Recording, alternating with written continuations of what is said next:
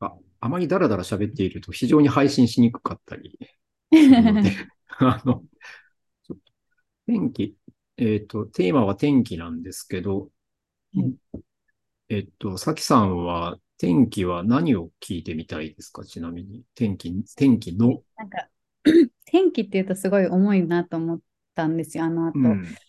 なので、なんていうんですかね、こう考え方がすごい変わったことみたいなうん。ああ、そっちの方がいいかもしれないですね。まあ、天気に絡めて、そうですね。ちなみにさきさん、あ、ま、ま、前も聞いたんだけど、変わった、はめ、はいめちゃくちゃ大きく変わった天気になったことは何ですか？って。そうですよね。まあ、なんか恥ずかしいけま、ど、前振り、前振りとして。恥ずかしいけど、まあ、その、20代前半の失恋で、まあ、きっかけが失恋っていうだけで、割とその自分が勝手に思い描いてたものがどんどんどんどん崩れていくっていうのを体験して、自分のあ相手相手に対してっていうわけあでは、いえいえ、やっぱ人生、ああ、じ人生がってこと？あ、全体が？こうなる、こうなる、こうなると思ってたのがこうザーって崩れたのとか、そうなって、で、自分の嫌なところがすっごい見えた時とか、あとは、その、そんな中で、でもなんかこう、周りの評価からは良かったりみたいなことがあると、自分との乖離みたいなので、うん。どんどんどんどん落ちていって、やあの、そ 結構下まで落ちると人間はい思考変わるんだなっていう。あーあー、下を見たみたいな感そうですね。じで結構すか。落ちるとこまで落ちましたね、あの時は。それは自己嫌悪感満載みたいな。ああ、それもそうですね。うーん。洋さんは多分あまり経験ないと思うんですけど、こう、自分の足元がガラガラ崩れてああ、いくような感じなんですよ。そうですすいません。えっね。と、おっしゃる通り、経験がないです。あ、羨ましい。明日が来るのが怖いというか。そうあのうん、方角がどっちかもわかんなくなるあし、あ、はいあの、なん、なんで生きてんだっけみたいな。おお、まさに。で、すごい、なんか起きたら夢なんじゃないかみたいなおお、ところがあったりとか、思い出して苦しくなりそう。そう、あの、それはね、よくわかります。ありますよね。えーない人もいるのか、逆に。すいません。あの、今まで幸せに生きてきてですね。あの、ストレス対策あの、あれですよね、別にその、相手に寄っかかってる寄っかかってないは別なんですけど、うん。あの、相手との、こう、日々みたいなやつがこう、まあ、積み重なっていて、はいで、そこから、いろんな未来が発生してるわけじゃないですか。おーはいはい。そこに対する期待値みたいなやつがあるんだけど、それが一瞬でバツって叩かれちゃうんで、なんかね、ふわふわっとした感じになっちゃうんですよ。一種。なるほど。そうですね。で、ね、あんまり言うとこう、あの、トラウマ大会みたいになっちゃうんですけど、大丈夫です。うんあの、まま 前、前振りから今日はトラウマ大会になってるので、ちょっとこれで、さっきも言ったみたいに足元がガラガラって崩れていっちゃうので、そこからどう自分を再構築していくかっていうのと、失われ、失われた世界をどう立ち、こう立て直していくか。その人のいない未来っていうのを今から自分で作っていかなきゃいけないわけで、なんである意味こうなんかね、あの、世界の再構築ですよ。世界の最高経験者であー先輩でした。その人がいる前提で考えていた未来があって、でもある日それがスパッと立たれてしまったので、組みか、えっと、ビジョン、ビジョンって言ったら非常に世界の、えっと、これからのせ思い描いていた世界をもう一度自分で組み立て直す作業をし 非常にメンタルがしんどい状態からやり直していかないといけないということ。要は土台が崩れてしまったってことなんですね。土台があった上でいろいろ考えてたのに、一旦その土台が崩れて落ちてしまった。僕、あの、もうね、だから、なんていうかね、崩壊したんですよ。だから、自分の中のノアの箱舟から、世界をね、うんこう、再構築ししていかないといけないです。うん俺の箱舟には何が残ってんだろうみたいなところから、やっていくみたいなところがあって、なるほど。ちなみに、その再構築はど、ど、どういうふうにしていくものなんですか？なんかごめんなさい。なんか、めっちゃ変な質問してるかもしれない。いえいえ。平川さん、話します？いや、あの、僕の話は面白くないんでい、や、あの、さきさんから一応、さきさん聞き役なんで、本当は。いや、全然、全然いいんですけど。わかりました。じゃあ、あの、僕が話しますけど、はい。えっとね、一番はね、もう時間だと思います。ああ、うんまさにそあの、時間が解決してくれるっていうう。ん。う。はい。あの、なんだろうな。特に、新しい人ができれば忘れるよとか言うけど、そんなのはね、ないですよね。うんそうですね。うん。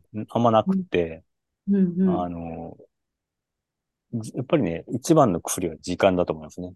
で、うやっていくうちに、あの、だんだんこう、なんだろうな。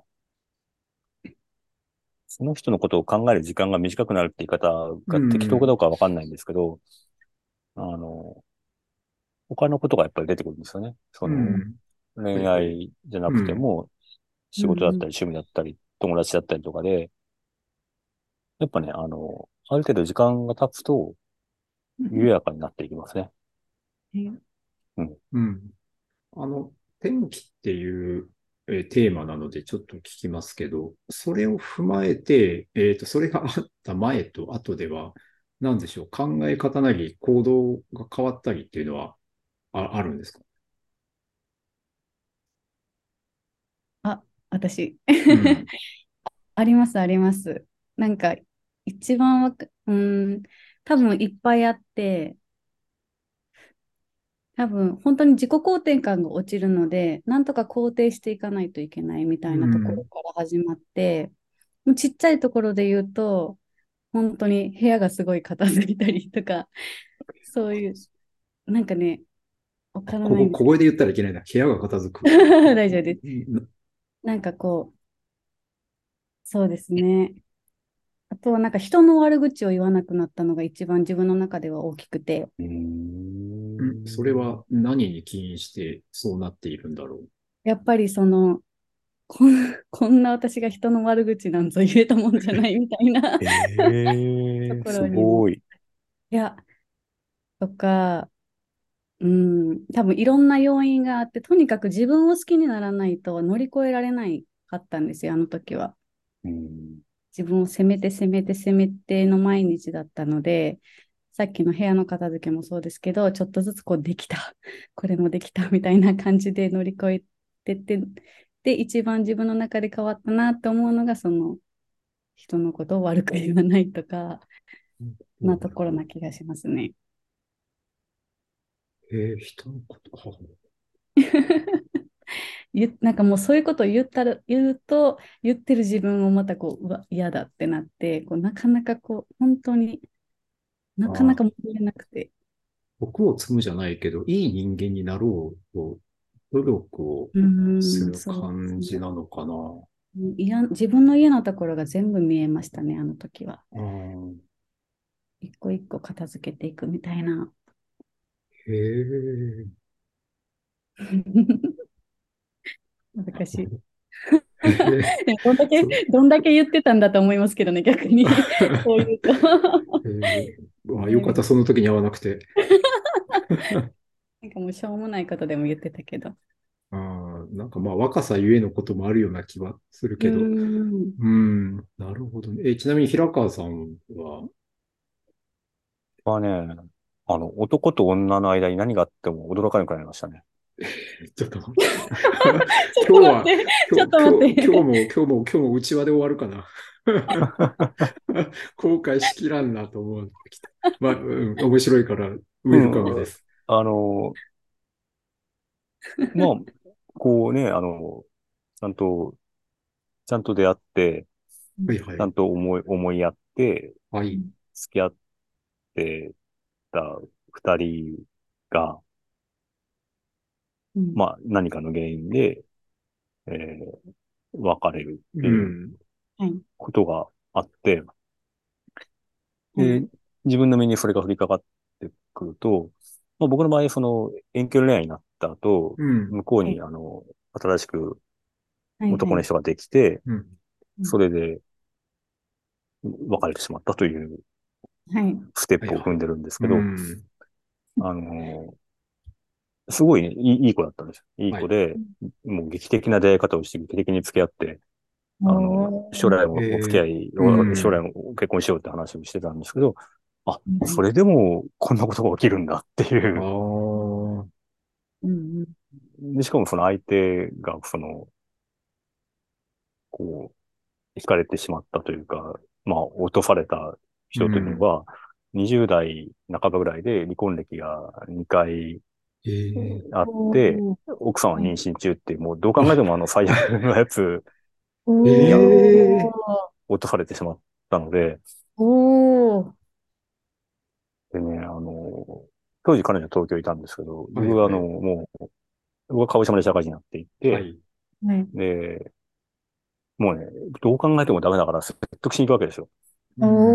こう、ひ飛行機に。乗って、なるほど。はい何回か行ったんですけど、はい。もうその、あの、でもね、聞く耳持たなく、も持ってくれなくて、うん。まあ、その無力感たるやっていうのもね、あの、ありましたし、えだからええこう、ここんな、あ、あんなにこうね、なんか、幸せな日々があっても、急に、っていうかね、その、全然聞く耳持ってくれないし、なんか、うん。え本当他人みたいな接し接され方をするはい。はい。うんので、ああ、もうこれは本当にあの、どこどになって不思議だなっていう、そこで思っちゃいました。それでも、それで言うと別に平川さん何も悪くないじゃないですか。ああ、うんそうですね。まあ、あの、鹿児島で就職したことぐらいですかね。うん。これは、それは自己嫌悪に陥るポイントはない気がしますね。その、そうですね。うん、さきさあん、ーさきさんのその、つ あの、別れる前がどんな人間だったかは一旦置いておいて、はいはい。そうなんですよね。だから、特にその、なんていうのかな。うん。お落ち度はないように見えるけど、それが転機になったんですね、一個。あ、でも一つの転機でありました、それは。あの、でうん今回のお題の転機っていうのを考えたときに、まあ、いくつかあって、そのうちの一つだったなってのは思いますね。で、そう、まあ、そこで、やっぱりね、あの、こんなはずじゃなかったっていうのはね、すごく思いましたね。うんあの、人生が。えーそこが結構自分が変わったって思えるぐらい大きな転機だったってことですね、やっぱり。落ち度がなかったとはいえ。あのーうん。やっぱりね、一番、これまでの人生で落ちた、あまあ、あ。つっても22、3の話ですけど、うん。一番落ちて、で、うんあのね、それは誰も助けてくれないわけですよ。あまあ当たり前なんですけど、だうん。はい。から自分の足で立ち上がらないといけなくて、でも仕事は、最初にその、あの、移動もあって、えー僕はあの記者の仕事をその時、若い時に一回してるんですけど、うんそれもうまくいかなくて。もうね、なんか、泣いてましたね。泣いてた、泣いてて、ー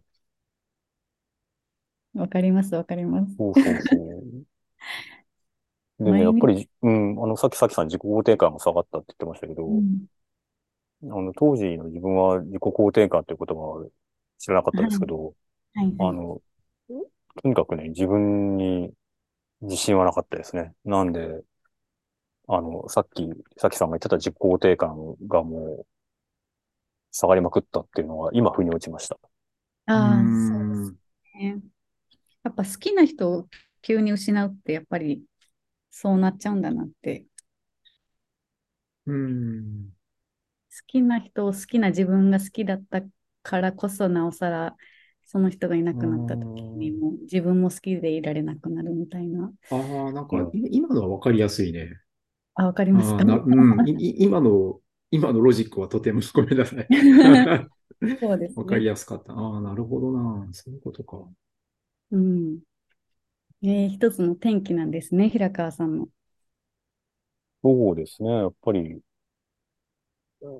まあ、仕事もね、うまくいかなかったし、うんその、プライベートもうまくいかなくて、まあ、引きずった状態だったけど、そっから、もう、このままじゃダメだな、みたいなやつがうん。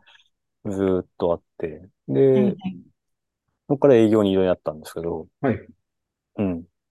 で、そこでまあ仕事もダメ、プライベートもダメ、自己肯定感低いっていうな、中で、あの、まあ僕はじ自分の中で何かチャレンジしたいなっていう気持ちはでもあったんで、うん落語会を主催したっていうところにつながってはいきます。ああ、ええあのうん、仕事以外で、落語会？そうそう、もともと自分は落語が好きで、はい。いつかこう定年した時ぐらいに、鹿児島ではい。落語家さんを呼んで、自分たちの好きな落語をええ鹿児島で開きたいみたいな思いがあったんですけど、はいはい。それを、あの、もう20代半ばで叶えてしまったっていうのがあって。へでも、それは一個の原動力になったんですか？その落語会をやるモチベーションになったっていうか。うん別に、直の理由じゃないですけど、はいはい。うんや。っぱり、ももともとその何かをチャレンジしたいみたいなところが、まあ、ややある人間で、うんうんえーでも思い切れないみたいなところがあって、うん。で、もう、2002年って、もうくすぶり真っ盛りだったんですよね。はい何もできない自分がいて、はい。で、もうこの状況を何としても変えたいと思ってる時に、うんうん鹿児島出身の落語家さんと出会う機会が、直接話す機会があって、うん。その時に、へ落語会したいんすよって言ったら、じゃあやりましょうって話にーなって、へーで、2002年に初めてああ、そうなんですね。個人で開催したううん。鹿児島では画期的だったと思うんですけどね。そうそう、あのね、なかなか画期的でしたよ。あの、とうん自分で言うのもなんですけど。そうなんだ、すごいいや。個人で呼んでやる。まあ今はね、やる人、ポツポツ出てきましたけど、その当時でやるって、今みたいに SNS もそんなないから、多分集客とかもすっごい大変なはずなので、その頃だと。へーすそうそう、すごい大変でしたね。うん。それは失恋からなんどれぐらい経った時です？えーっとね、出演が98年の、えーっと、夏なので、で、落語会初めてやったのが2002年そうああ、やのね。9月。うんうん。あの、ごめんなさい。話切って申し訳ないですけど、これ今日アップできるのかな？あ、全然、全然大丈夫 です。僕は、僕は大丈夫です。僕は大丈夫。だ大丈夫ですか？なんか恋愛話でいいのかなと思って思いながら、ごめんなさい。あ、じゃあ、じゃあいいです。はい、続けましょう。ちょ、ちょっと気になっただけで。いや、まあもちろんクロクローズなところにあげますけど、大丈夫かいなと思いながら、はい、大丈夫です。全然もう、全然大丈夫なレベルで話してます。あ、わかりました。あ、もっといる。うんあ、了解です。はい。あそれはうん原動力、確かに原動力、そうですね。だから、出演が直の原因ってわけじゃなくてう、んそこからう、んさっきも言ったけど自分の世界を再構築する、はきっかけですよね。そう、中で、あの、ここのままではいけない。みたいな気持ちが、こう、醸成されてうん。いって、っていうところですもんね。その僕の場合移動だったりとか、えー、なんだったりとかあって、で、まあその間、こう、はいはいはい。友達と遊んだりとか、それこそ落語を聞いたりとかうんしてる中で、えー、やりたいことやった方がいいな、みたいなうん気持ちも、まああったし、その定年してからじゃなくて、今金が出るチャンスがあるんだったら今、やりゃいいじゃんっていうのをはい。思ったのもあったし、うんなんか、若い自分と同世代の話し家さんの生きのいい落語を、鹿児島の人たちに聞いてもらいたいみたいなところがあったので、で、それでこう、頑張ったっっていうところですよね。うんすごい。それが20代前半ですか？20だから、あちょっと6ぐらい、6ぐらい。そこから10年ぐらい続きましたね。ああ、うん第一の転機が22から6ぐらいってことですね。そうですね。なんかそういった意味では、なんか、こう、とてもね、その、絶望のどん底にこう、うん突き落とされて、なんとか自分で立ち上がっていくきっかけにはなった期間ではありますね。その、最初振られて、うん、で、そこから落語会をするっていうところまでが、うん、なるほど。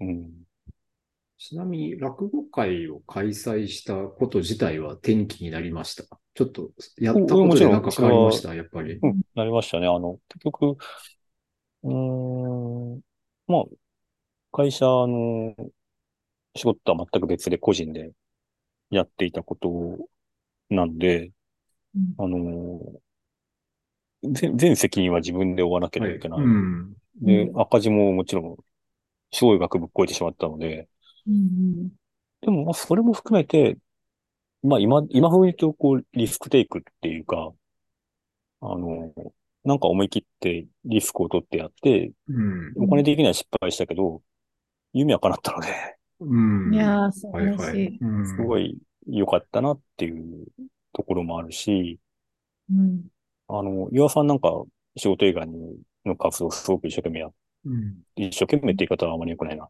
楽しんでやってらっしゃいますけど、はい。うんあの、あ、こういう世界があるんだなっていうのはよく分かったっていうんはう。うんおで、一生一生懸命動いてると、いろんな助けてくれる人が現れたりとかうん。もあるし、あとは、なんだろうな。うーん。まあ、自分でチケット一枚一枚売っていくっていう、うんはい。で2000円とかでやってましたけど、一枚。まあ、それで、その2000円をお財布から出して買ってくれる人のありがたさっていうのはね、いやーよくわかりますねうん。確かおに、確かに。それはそうですねほ。ぼ手売りでやって、うんまあ10枚まとめて買ってくる人もいたし、自分のイベントにお金を払って来てくれる人のありがたさって本当に思いますよね、なんか。そうそうそうそう、うんそうなんですよ。なんかね、あの、で、仕事とか、学校とかではなくて、全然違う人のつながりっていうのはこうでき。たのも嬉しかったですね。うん。それも天気だし、あとはやっぱりね、あの、落語家さんと関係ができたというか、はい。うんあの、で、ステージ以外の場所でいろんな話したりとか、いろんな話聞いたりとか、うん。そのステージに臨む時の舞台袖の空気感とか、そういう芸に向かう姿勢みたいなこととかっていうのを、まあ、ちょこちょこ聞いたり、うんするっていうのがとても嬉しくて、これはね、財産。うん。ですよね。お金には変えられないところですね、そういうのは。これはね、あの、本当にやってよかったって思いますようん、やった人にしか味わえないことをですね、そうそう平川さん、しか多分味わってない。あの、やったことでしか見えない光景というのがあって、あの、僕すごい大好きな光景があるん。ですけど、あの、落語会を主催した時に友達も、ごい手伝ってくれて、大学の時の後輩と、その友達がメインで手伝ってくれたんですけど、はいあの、みんなで始まる前のホールに、アンケート用紙をこう、一席一席置いていくんですよ。はい置いていって。でそうすると、はい座席は赤いんだけど、アンケート用紙を置いたところが白くはい。埋まっていって、で、空っぽの座席に3人で、1枚1枚そうやって席にこう置いていって、うんステージ側からふってこう、座席の方を見ると、なんかね、白く埋まってるんですよ、座席が。うん。はい。280席ぐらい。うん。で、これを、なんか、全然お金にもなんないのに、手伝ってくれる友達がいて、3人で自分たちで一枚一枚置いたんだなと思うと、なんかその光景はすごくこんう、好きというか、うん毎回その光景は好きでしたね。なるほど。ああ、なるほどあ結構ね回数されたんですね。そうそう、あの、だから、年1でやって、年2でやった年もあるので、多分公演自体は賞味14回ぐらいやってますね。ええ10年弱ってこと？でもう、えっと、2002年から2011年までやって、2年や、2回やった年と、あと、2011年以降も断続的にやってるので、すごい。いやー、その年代でできたのはすごいと思うね。い今だと多分労力3分の1ぐらいで済むと思うんですけど、スマホもあるし、うんうんその、そうですねその自分でやりきったのはすごいと思いますね。多分めちゃくちゃ大変だったと思うな。iPhone なかった時ですね。だし、そう、だから拡散するのも難しいしさ。ええすごい。そうですね。それはやってよかったですよね。すごい。だから、その時に、うん、言われた言葉とかはね、あの、なんかとても、うんうんやっぱり転機になったというか、うんあの、行動原理が変わってくるというか、えー、それをやったことによって、なんか、なんだろう、教訓とは言いたくないけど、えー、ちょっと自分の中で物事に立ち、立ち向かう時の、うん。えーっと、ロジックが変わる、うんうんうん。変わって、えーっと、それはその、話し家さんの言葉なんですけど、あの、迷ったら面白い方を取るっていう、はい。うん。あの、面白教の人なんでっていううん言い方をその人はするんですけど、あの、はい迷ったら面白いと思った方をやるというのと、あの、それを初めて、えーっと、やったときに、うんえーと言葉があって、えーどんどんもりもり面白いことやっていきましょうと。うん。うんそれでダメなら笑いましょう。失敗を大きければ大きいほど、数年後大きなネタになるのでっていううん。言葉をもらったんですよ。で、うん面白いことやってダメならっていうのは、まあ、芸人さんならではの考えかもしれないですけど、うんまあ、いろんなことに通じるなと思って、はい。で、自分の場合、こう、とてもビビりなので、うんあの、うわ、どうしようっていう不具合のことが起こった時に、うわーってなっちゃうんですけど、うんその時に、いや、これはちょっと面白いかもねって、うん。はい。もう思えるようになったので、うんで、それは、とにかくビビりな自分にとっては、大きい財産だなってのは思います。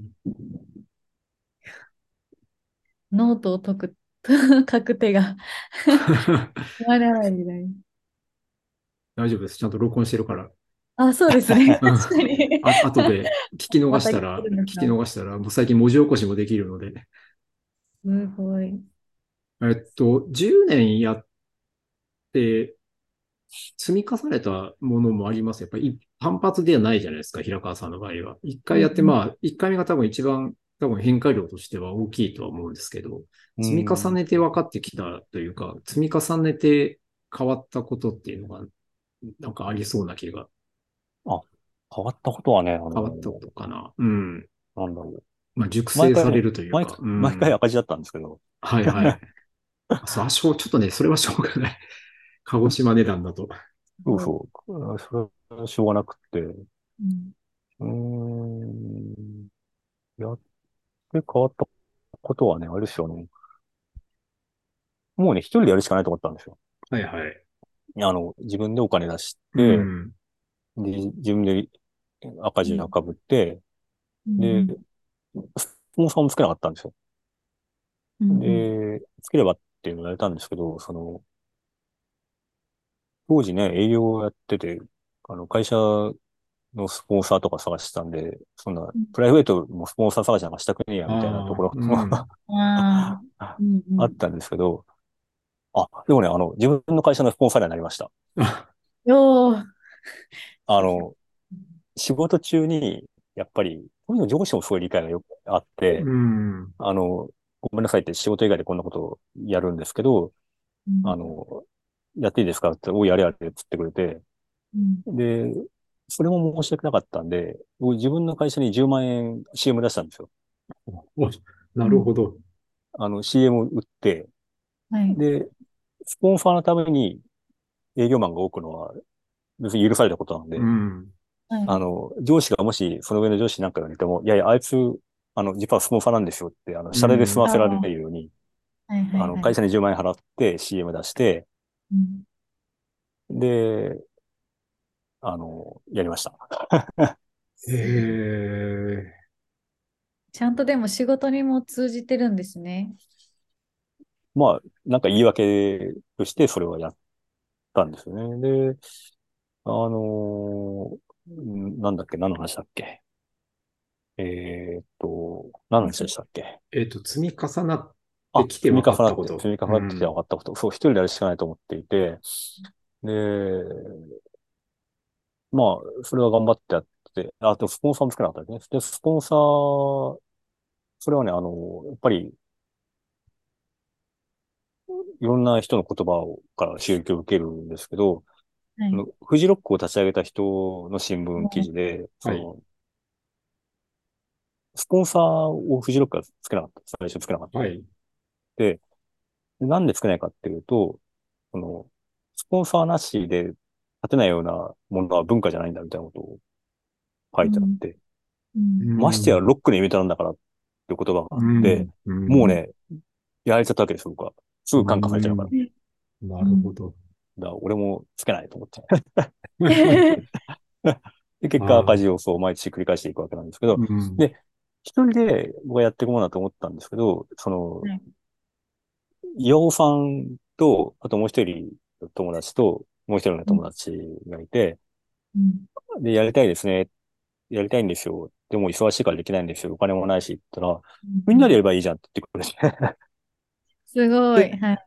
直近の回は、みんなでお金を出し合って、はいはい。みんなで、あの、ちょっとチケ、チケットとかの販売とかも負担し合って、うんできたんですよ。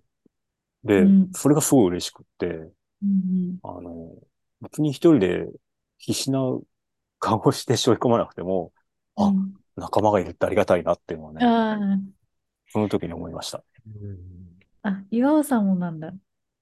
一回だけですけどね、あの、コロナ直前の年、おおうんうっすあ、そっか、2000。2020年の2007 1月でギリギリのタイミングでしたよ、だからね。うん。そうそうそう。本当ギリギリだったんですよね。もう、あとちょっと1ヶ月ずれてると結構やばかったんですけど。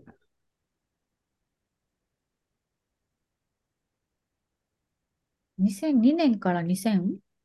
えっと、11自分一人だったのは2002年から2011年はい。までやりましたね。まあ定期的な回としては、2010年まで、えっと、2、3、4、5、6、7、8、9、10、2010年まで年一でやって、うんで、どっかの年に2回やってるんですよ。2回やって。で、2011年は、えっと、福島を応援しようってことで、あえーー鹿児島、僕のその中にいた鹿児島出身の落語家さんですけど、はい福島出身の落語家さんと二人、二人会っていうのをやって、はい。で、まあ、チャリティー落語会でやって、はい。あの、福島県にそれは、あの、寄付するってことでやって、でそこから、なんか不定期でちっちゃな落語会を、何回かな ?3、4回やっぱりやってるので、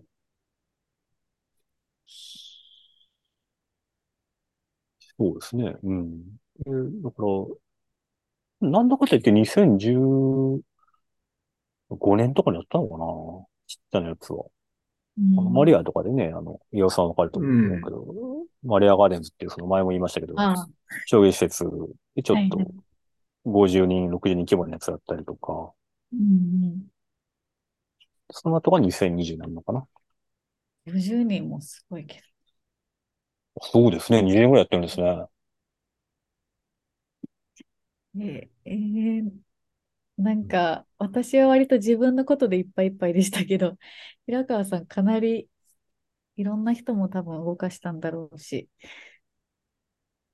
すごい、すごいな。プラスで。も、あの、たたまたまたまです。たまたまです。いやいや、そっか。それは天気ですね、完全に。そうそう、それは天気ですね。はいうんうんうん。行動もだし、思考も。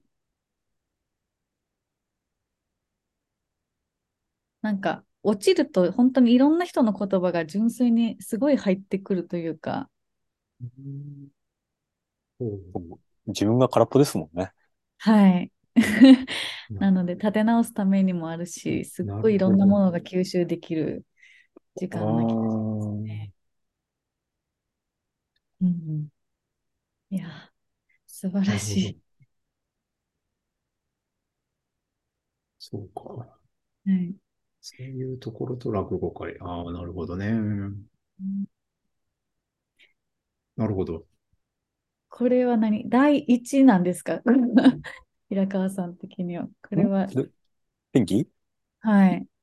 第一話だから、うん、そうですね、その、失恋したことと、はいまあ、落語会を始めたことうんうんがやっぱり大きな転機ですよね。その、やっぱり考え方が、そのパ、パラダイムシフトって、ね、一頃言われてましたけど、はいはいはい。価値観がぐるって変わっちゃうっていうはいはいはい。意味で言うと、そうですよね。その二つはやっぱり大きくて、パラダイムシフトね。そうそう。一頃なんかあったりですかね。はい。だから、失恋で全部失っちゃって、自分で何とかするしかないんだなうんうんって思ったのが、まあ、一つ。で、もう一つは落語会で、あの、とにかく面白がるっていう。うん。で、うんダメなら、あの、ネタに、数年後ネタにすればいいぐらいのうん感じになったのが大きかったですね。うん。なるほビビりなりにその何かチャレンジできるみたいなど。はいはい。とこうろん。を持ってたので、うんなんで、なんか苦手なこととかうんあっても、まあ、まあ失敗しても、まあそれは笑えればいいかみたいなうん。部分も出てきたっていうのは大きいですね。なるほど。うん。うん。うんなるほどな。うん。そうか。一回空っぽになる経験っていうのは、うんうん変える力があるんですね。なるほどな。なんかうんなんかしてないとみたいなところもありますしね。うん。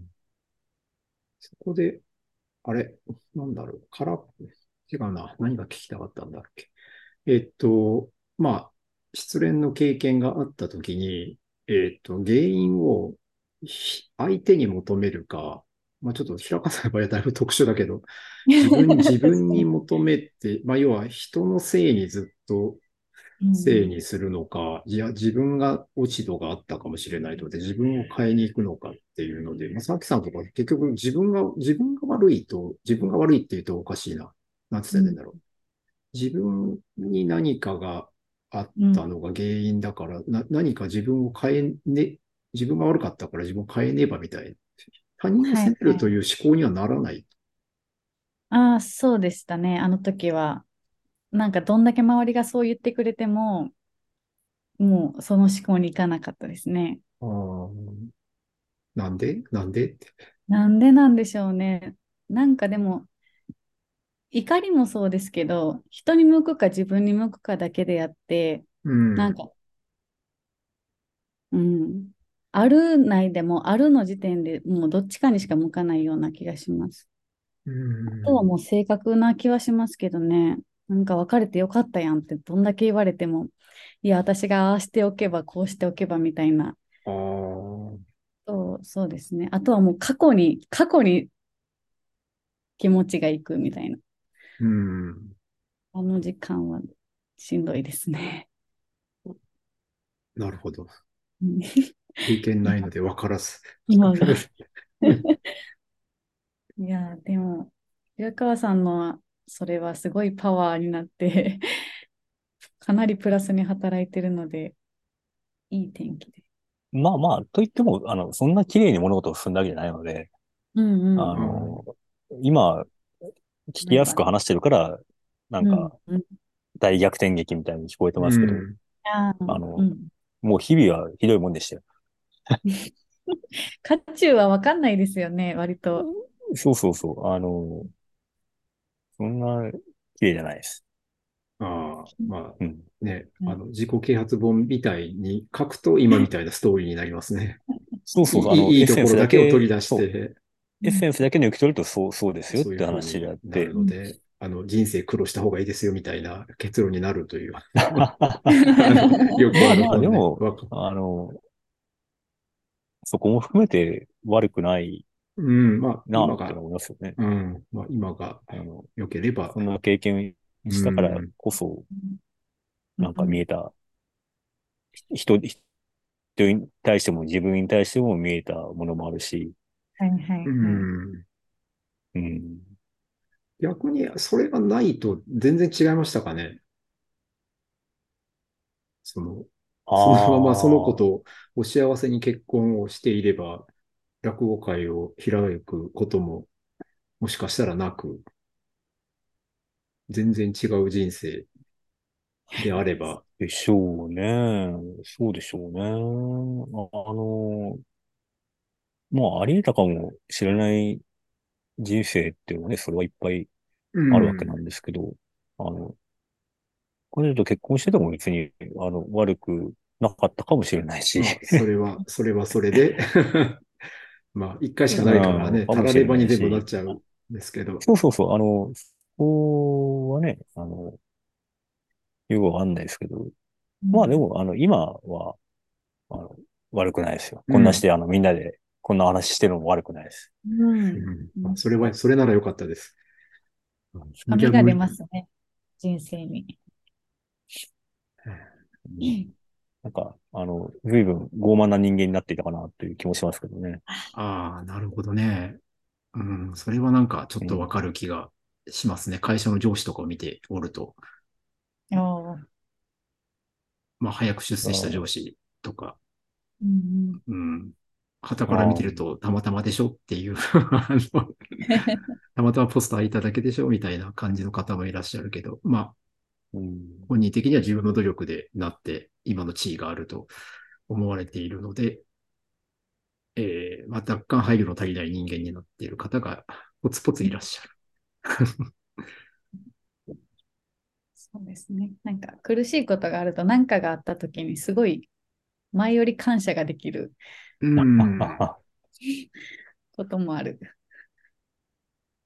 ありがたいな、みたいなるほど。さあ、さきさんもぜひ落語会を高松で、ちょっと、ちょっとお、ちょっとお金かかりますけどね。な。落語の知識。ああの、YouTube に上がってるので、うん。ぜひ、あの、もし未経験であれば、あ、もし未経験であれば高松ではあるはずなんだけどな。あの、アンテナ張ってみてください。うん数年前の落語真珠を NHK で見たときにすああ、はいはいはいはい。はい、よかったです、あれは。これ、もともと原作は漫画なんだと思うんですけそう、ど。漫漫画ですよ。はい漫画の、去年かな、読みましたけど。去年でしたっけ、あれ？いや、あのね、僕、あえて避けたんですよ。本当ですか？あれね、岡田くんとやってたんですけど、多分かなり練習されたのかな？すごい。かんない。私が素人だからかもしれないですけど、全くの。あ、れえ、うん、でもいい、いい話でしたね、あれはね。あの、ちゃんと、そうですよね。はい。あの、落語らしい話だったし、うんうん。は良いと思って。NHK でしたけど、うん。うん。あの漫画もなかなかいいですよ。読んでえみましょう。ーあれは、その、なんだっけ、えーっと、あれ、えーっと、落語の、なんだっけ。あのね、あ落語好きな人ってね、な落語なかなか出てこない瞬間があって、あの、あのなんとかです。タイ、タイトルとかね、どうでもいい。あの、コツが出たほいってあの、なんだっけ。えーっと、野ざらし。あ、野ざらし。そうです、そうで野す。ざらし。野ざらしという落語がはいはースに、ベースというか、あの、キー、キーになってるんですけど、はいはいはい。あの、野ざらしはね、好きな落語の一つあ、で、そうなんでうんすね。、そうなんです。有名な、やっぱり。そうそう。あの、うんなんかね、落語は、あの、リズムなんですね。リズムなんで、うんあの、まあ、いろんな、まあ、歌もそうですけど、この人の歌詞とか、リズムとか好きだな、でうんなると、な、なん、何度でも聴けるじゃないですか。それと一緒で、ああ、お気に入りの人が出てくると、なんかその人の言うこのフレーズが心地いいみたいなやつがなんとなくあって、はいはいはい。それを聞くためにこうなんか、聞くみたいな側面もあるんですよ。あの、もう歌を聴くみたいに。本でも、うん。そうそう、本でも、うんあの、この小説のこの部分を読みたいがために、なんか全部読むみたいなことあると思うんですけど、はいはいそれに近い感じがね、あるんです。楽しみ方がなんかわからんかったというか、まあ、ほとんど聞いたことなかったけど。なるほど。じゃあ、まあ、あのそんな、あの聞かなくても全然人生、あの、生きていけうる。ん。家 生きてはいけますね。聞かなくても全然人生生きていけるので全く、全く持って生きていけますね。好きな落語家さんができるのが一番早いというか。うん、まあ、なんか一回行ってみるのがいいかなと思いますけど、生は全然違うので、もし、もし高松に、あの、うん来ら、誰か来られる機会があれば、行ってみて、でそうですね。もうそこでなんか合わないと思ったらもうやめればいいかなと思いますけどね。あ合う合わないはあると思うので。わかりました。うん、なんかその想像をしないと話が伝わ、うん。理解できない文化なの。あ、ちょっと平子さんだけだったら。うん文化な、あの、要は、あの、自分で絵を作んないといけないですか、頭の中で。小説と一緒なんですけど、い。だから、100%受け身であ味わってると何にも絵が出てこないので、うん。あの、ちょっと努力のいる文、あの文化なので、あーなんかでも、聞きに行くという、あれがなかったから、かけですね。うん、まあ、あの、そこで気に入ればぜひ落語会まで、うん。落語会の開催まで？落語会、落語会の開催まで、まあ多分お友達もいらっし、いっぱいいらっしゃると思うので、そうですね、誘って。戻られましたか、平川えっと、はい、はい。戻りました。はい。はい。まあ、まずは落語会へぜひ。あのはい無理、無理は言いません。お暇であれば。洋さんはなんか天気ないんですか？うん、あんまりお二人みたいな落ちた経験がなくて、な落ち、落ち落ちた、落ちた経験がない。ないな考えがこう、切って考えが変わったのは、その、平川さんのところに言ったけど、その友人が亡くなって38の時に、幼馴染の子がん亡くなったのは転機でしたけど、かといって、なんでしょうね。あの、とお二人みたいに突然目の前からいなくなったとかではなくて、もう癌だったので、あの、もう、大体薄々分かってたので、うん。そのショックみたいなのはそこまではな、あの、なんか落ちるとかっていうのはあんまりないし、まあ、友達だけど、ご家族に比べれば、あの、一週一でメールするぐらいの仲だったので、まあう、んそんなに、あの、ことは悪いですけど、実害があったって言われると、そんな濃い関係性でも、恋人でも何でもなかったので、うんあの、旗から見りゃ、まあ、仲のいい友達が一人亡くなって残念でしたね。ま、までですかね。まあ、ただ、あの、少しだけ考えが変わったのは、同世代が亡くなったのが初めてだったので、まあ、それまで人が亡くなったのって、上の世代の人たちばっかりだったので、まあおじいちゃんとかおばあちゃんとかですね。まあだから、まあ亡くなってもまあまあ大往生でしたねぐらいのうんものだ、まあ悲しくはありましたけど、だったんですけど、まあリアルにその38で同世代の子が、んまあ、うすうす分かってたとはいえ、亡くなってしまうと、ああ、なんか、いいつ死ぬか分かんないなっていうのが、結構リアリティを持って実感できたのと、一個だけちょっと自分に落ち度がその時にあったのは、まあ、そのことは、えっ、と、半年に一遍ぐらい会ってたんですけど、まあ、が、はい。がん、がんだとは承知の上で、最後に、うん。はあ会おうとしてた時に自分が仕事が猛烈に忙しくて、ちょっと時期を伸ばしてほしいっ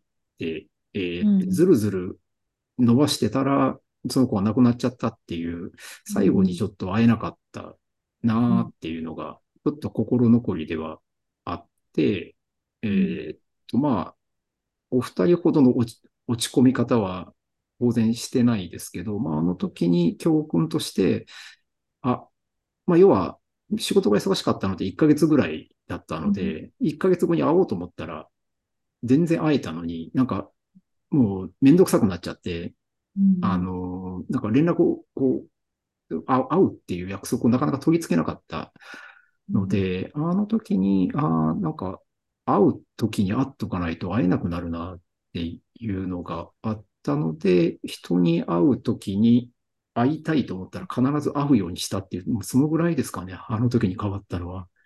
うんそれだけかな。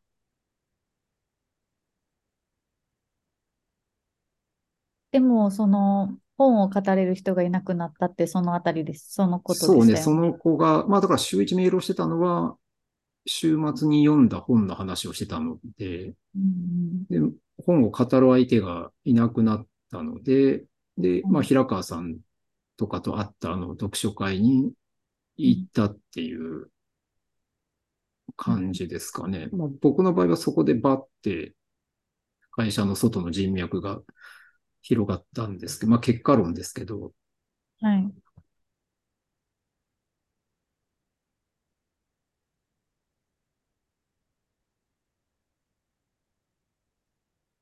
かな。だから、その、まあでもおかげさまで、そうやって人に会うっていうか、この人気になるって思ったら、とりあえず声をかけるっていう癖がそこでついたので、ああ、あ、あ、うんあ、あ、あ、会えるんだったら会っとこうっていうのがあったので、まあそこから、もう僕それまで全然会社の外に知り合いがいなかったんですけど、ほとんど。す。はい。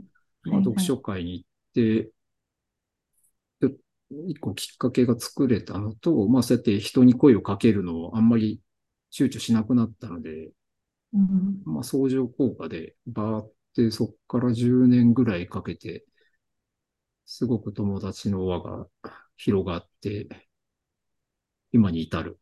今に至る。今に至って、今めちゃくちゃめちゃくちゃ知り合い、会社の外に増えましたっていうそうですね。感じですかね。なんか、前回話してた時に、その、なんだったっけ、あの、接し方、人への接し方みたいなのはいはいが変え、変えたみたいな。はい。あれがなんか何かあったからなのかなとか思ってたんですけど。ああ、あれはね、いつだったかな。えっとね、あれだよね。コミュニケーションのハードルを限りなく 下げるように。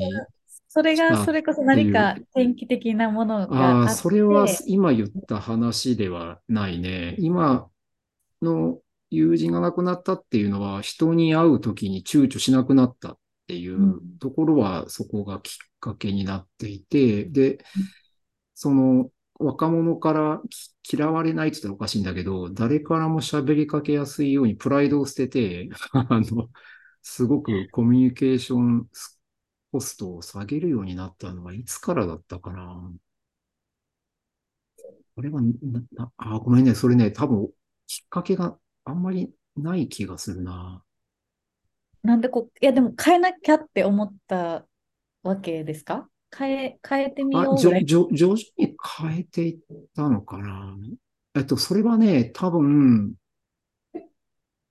えっと、なんかいろいろ、うん、どこから変わっていったんだろう？いつの間にこうなったのかちょっと全然覚えてないんだけど。きっかけがあったわけではない。うん、えっと、こまあ、さっき平川さんも言ってたけど、僕もイベントの主催をたくさんやってたから、うんその人の接し方はすごく柔らかくなったんですよね。あうんと、あ、まあでもそれはちょっとコミュニケーションコストを下げるのとは直ではつながってないな。その時ってもうすでに平川さんと出会ってました？えっと、いや、でもね、えっと、出会ってから変えた、変えていったかな。出会ってから、その会社とかで、すごく喋りかけやすいようにって、ものすごく努力をしたのは、そ出会ってから後なんだけど、平川さんの前ではあんまり変わってないか。もう出会ったまんまのうさんですね。会社でとか子供への態度はだいぶ変わったかも。10年ぐらいで。ももう、だけど、直接のきっかけがよくわからない。えなんでだろ わかんないな。なん、なんで、なんか徐々に変わっていった気はするけど、でもなんか、やっぱりこういうイベントとかをたくさんしていると、やっぱり優秀な若い方にいっぱい会うんですよねだから、それ見たときに、なんか若い人に偉そうな態度を取れないなって思って。う。で、というのと、やっぱ若い、とはいえ若い人とずっと喋っていたいから、うんおじさん的な態度は取ると良くないなって思って、うん若い人に、まあ結構消極的かもしれないけど、若い人に嫌われないようなおじさんの態度ってどういうものなんだろうなって、はずっと思ってるかな。えのどどういうコミュニケーションの取り方をすれば、若い人が嫌わずに僕と話をしてもらえるかなっていうのはずっと考えてる。未だに。へえ考えた結果。考えた結果かな。うん。でもなんか、謙虚になったってことですよね、いつか。あーっとね、うん。だけど、自己肯定感は死ぬほど高い。めちゃくちゃ高い。自分大好きだからね。あの、あ、そうなんや。うん。自分を否定するとかってあんまり考えたことがない。もう自分、自分大好き人間だから。そんな奇跡の50代ですね。いやいやいやいや、もう、いや、そういうの。まあ、でも、自己肯定感がね、高いからこそ、ひ若者に対してプライドが捨てれてる感はある、なんか、じ、あえっと、別にこの、こ、この辺で変なプライドなんていらないっていう、変に威張らなくても大丈夫、大丈夫。自分はちゃんと持ってるものは持ってるみたいな。あーあー、なるほどと。うん、別にここは若者に譲っても、な、なん、痛くも痒くもないし、むしろここ、こういうところは若者に教えてほしいんだから、とっとと捨てようみたいな。でも大事なものはちゃんとおじさん持ってるからみたいなえ感じかな。まあ、だから逆、逆に言うとそういう、えっと、真になるものを自分では持っていると思ってるから、あの、余計なところのプライドはバンバン捨てれていってる感はあるかな。真になるもの。勝手に思ってるけど。そこはあの、メタ認知ないから相対評価も減ったくれもなくて自分でそう思ってるだけだから、一番強いですよね、でも。かな。うん、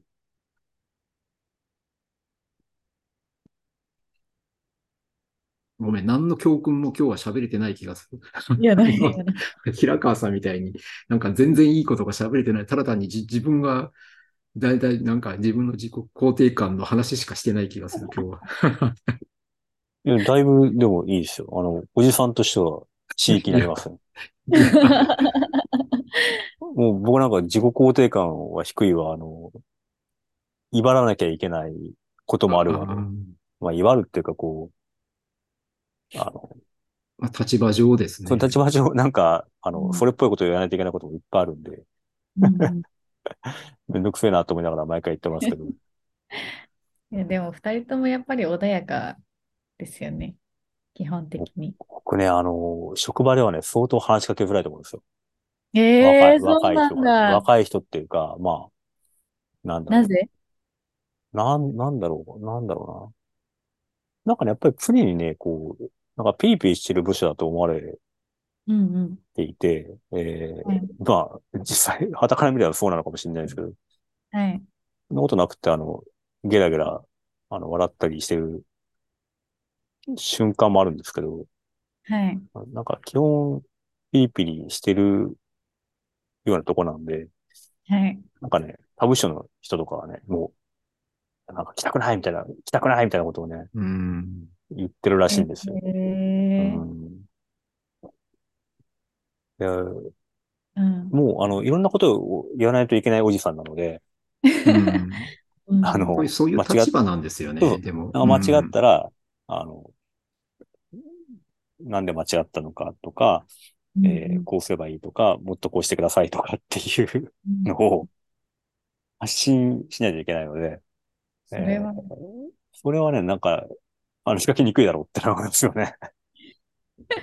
で、なんか、あの、とはいえ、岩尾さんから、あの、いろんな、そのハードルを下げるとか、と、うんよし、あの、俺も実際しなきゃと思ってこう、やるんですけど、多分ね、あんまりいけてないんですよ。そのなんかか立場がね、僕は言うて平社員だから、あの、うん、働いてる若い人とかに行って、お、なんか今何やってんの？とか話しかけてるのが多分痛い。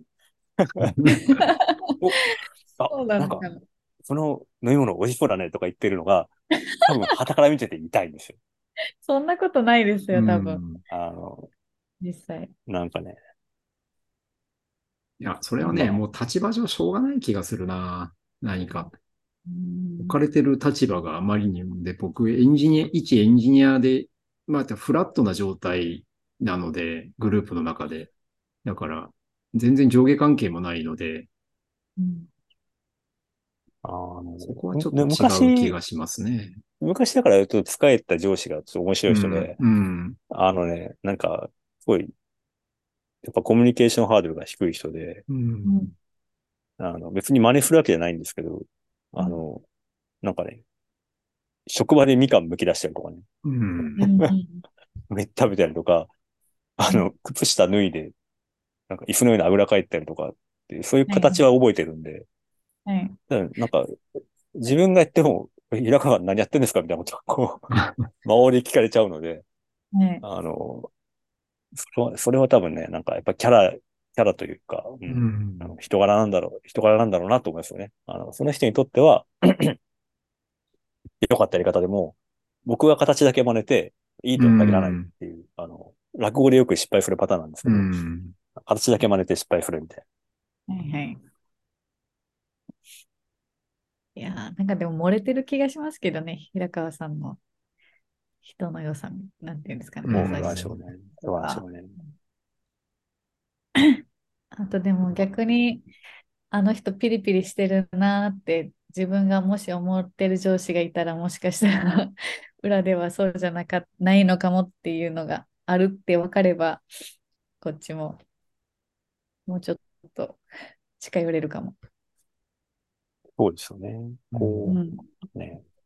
まあ、確かにこう、ピリついてる瞬間もあって、あ、ピリピリしてんな、自分って思うこともあって、うんでそれはあまりよろしくないなって思う時もあるんですけどね。うん、まあでも、なるべく、こうね、なんか、岩尾さんみたいにうん。若い人から話しかけられる人でありたいですよね。うん。ちょっと立場上無理じゃないですか、会社では平川さん。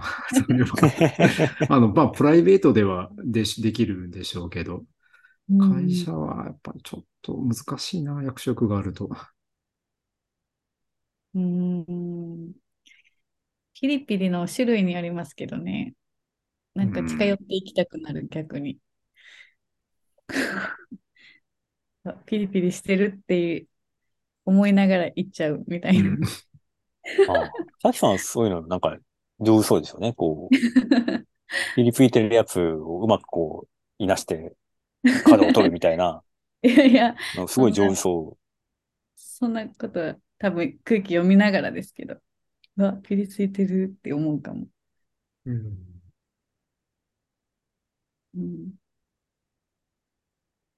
ええ平川さん、ピリついて。う。もう、ものすごいピリピリしますよ。なんか。えー、だって話せばこんなに面白いんですよ。もったいないですよね。部下の人もったいない。教えてあげたい。やばい人が近くにいますよって。もったいないな。もったいないです。うん。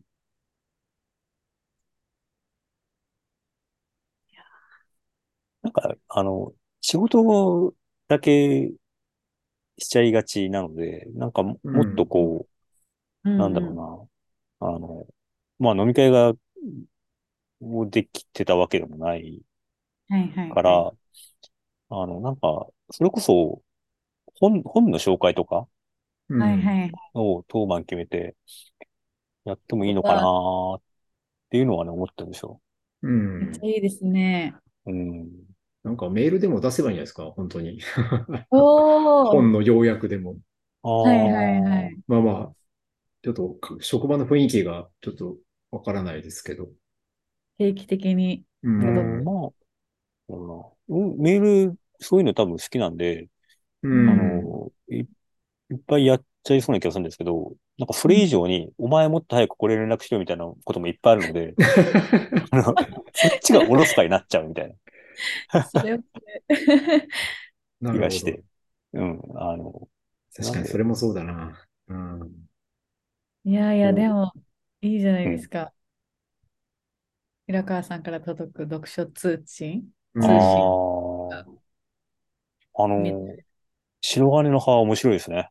あ、私も、あ、大丈夫ですか？この話になって。あどうぞどうぞれいや、ごめんなさい。あの、ねえすごい、あの、まだ全然序盤ですけど、私も序盤なんですけど、なんか言葉の割にすっごい入れる。面あ白い。れはいいですあね。本当ですか？なんだろ良い。うな。なんだろう。よ、良いです、良い。うんあの読みやすいし。うん。うん。あれ良いです。はい。あれ良いですね。わかりました。ちょっと 5, 月5月にやりましょう。5はい。月、5月、5月の、ちょ、ちょっと先がいいな。ちょっとね来週、来週村上春樹の新刊が出るので、あ、そうですね。うん、ちょっとあれを 読みたいので、4月は。これが終わってからか。正直あれ課題本にして、ずっとこう一人でもやもやもやもや大丈夫だったかなと思ってたんですけど、あれ皆さんの感想すごい楽しみかもしれない。ああ、たの、たの、ちょっとうん。5月にはい。やりましょう。すみません。ちょっと。いえいえ、私もまだ全然序盤です。ゴールデンウィーク明け、ちょいぐらいかな。だい読めてる気がする。うん。うんうん。そうです。えーあれ、ちょっと待って、平川さんもしかしてまだ天気ありました？天気？はい。とはね、あの、まあ、やっぱりサラリーマンなんで移動は天気で、で、まあ若い時に一回記者やって、これ営業やって、また2011年に記者に戻るんですけど、それは転職ってことです？えっと、社内の移動ですね。社内の移動なんですけど、うん、移動なんですけど、全く職種が違うので、まあ本当転職ぐらいのえー、インパクトがあるんですよ。で、最初に記者やってた時にあまりその成功体験がなくて、うんで、まあ事件現場とかでね、あの、あ、そんな。そうそう、あの、に行って、で、なんかね、聞き込みするんですよ、あの、記者って。うん。はいはい。この時間何か見ませんでしたか？とか、そういう、そういうのを若い時には、あの、知らない人のうちピンポンいきなりして、うん。ごめんなさい、あの、事件のことなんですけどとかいうのはすごいなんかあまりできなくて、うんそれをするのに、こう、150 150ぐらい勇気を振り絞らないとできないみたいなうん。やつがあったんですけど、あさすがになんか30、えっと、いくつだ ?30 過ぎぐらいになって、もう一回記者になってくると、平気でできましたね、なんか。うん。営業を経て。2、2ぐらい、ピンポーンとか、みたいな。あの、なんか、事件が、まあちょっと悲惨な事件があって、聞き込みとかしてるときに、うんうん。そういう時にマスコミがそその現場にいっぱいわーって行っちゃうんですけど、はいあの、とにかく田舎だと通行人が少ないんで、うん。捕まえた人にみんながわーって群がるんですけど、はいはい。相手もこう急いでたりするんですね。でその時はい。にやっぱり立ち止まって話聞かないといけないんで、はい。あの、チャリンコのなんかおじさんがいて、はい。チャリンコのおじさんが来た時に僕が捕まえたんですけど、はい。後からカメラマンに言われてもらっちゃったんですけど、あの、平川さん前かご掴んでましたよねって。前かごガッて掴んで、あの、話聞いてたっていうのは、握られないように、チャリンコで。あの、元気だったなっていうのは、技です。あの、なんか面白かったですね。あ、そんなこと自分できるようになったんだっていうのが、それは年齢で、年齢のあれでしょうか。年齢、年齢もあると思うんですけど、なんかいい、いい意味でなんかやっぱりその落語会を経て、うんこう、思い切りが良くなったというか、うん。あの、どうでも良くなったみたいなところはね、さっきプライドって矢さん言ってましたけど、あの、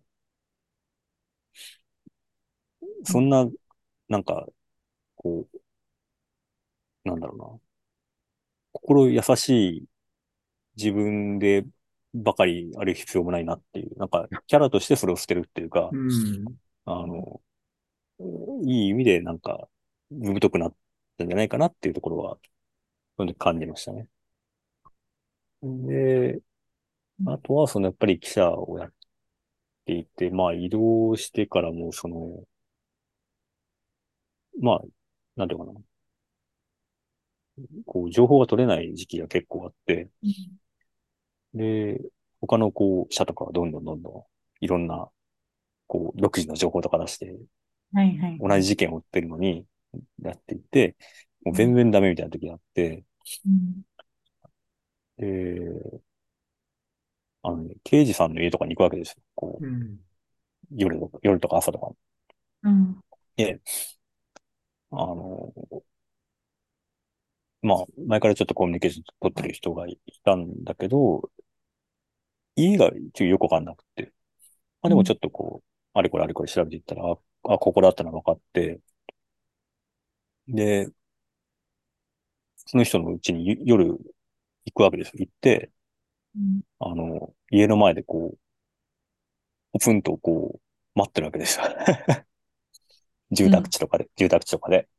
はい。で、うんまあ、追い、追い払われるかな、どうかな、なんか聞かせてくれるかなと思って、待ってたら、その人が車でわーっと帰ってきて、でおう、おう、何してんだとか言われて。でいや、すみません、あの、ちょっと、なんかお話聞けないかなと思ってとか言って、うん。たら、まあ、あの、うちに上がっていかんねえとかって言ってくれて、うちに上げてくれたんですよ。あのはい、大概そういう時ってその玄関口で、うん。まあ、立ち話、いいいい人で10分とか、うん。あの、ちょっと頭のおかしい人で、あの1時間半ぐらいこうなんか対応してくる人もいるんですけど、そういう神のような人もいるんですけど、うん。もう上がっていかんねえとか言ってくれて、で、家に上げてくれて、そんなのはね、超レアケースで、はい。で、上げてくれて、そのご家族もこう来たりとかして、うん。で、なんか、奥さんに紹介してくれたりとかして。この人、あの、記者クラブで一番まともな人だよとか言って言ってくれて、で、あの、いや、俺は、うち、うちに結構記者とか来るけど、って、打ち投げたのは君が初めてだよって言ってくれて、うんもうそれにすごい救われちゃって、うんあの、結果、あの、何も聞かせてくれなかもなかったんですけど、あの、これは天気でしたよ。あの、うんちゃんとやってれば見てくれてる人はいるんだな。信頼してくれて、打ち投げて、家族にも紹介してくれて、うんっていうことが、もうどれだけ救われたかってことなんですよ。ネタは全然取れなかったんだけど、あの、あ、俺はもうこれでいいんだなって。うんうんうん その、こういう接し方で刑事さんと接してていいんだなっていうのがよく、なんとなく分かって、ああの、なんか、やっぱり信頼されないと話も聞かせてもらえないお仕事なので、あ、はい。あの、時間かかるし、その、すぐすぐ結果は出ないんだけど、こんな接し方しかできないから、それをやっておけばいいんじゃないかみたいなところもあったし、その、もう、捨てられた子犬のような表情で僕は立ってたから、打ち上げたの、あげてくれたのかもしれないですけど、うんあの、すごく救われました、それは。うん。うん。だから、それは転機でした。それは一個成功体験がはい。得られたっていうことなんですかね。うん、まあ、あの、岩尾さんに、風に言うとそうです。すすいません。ビジネス書チックで、ビジネスチックですいません。そうん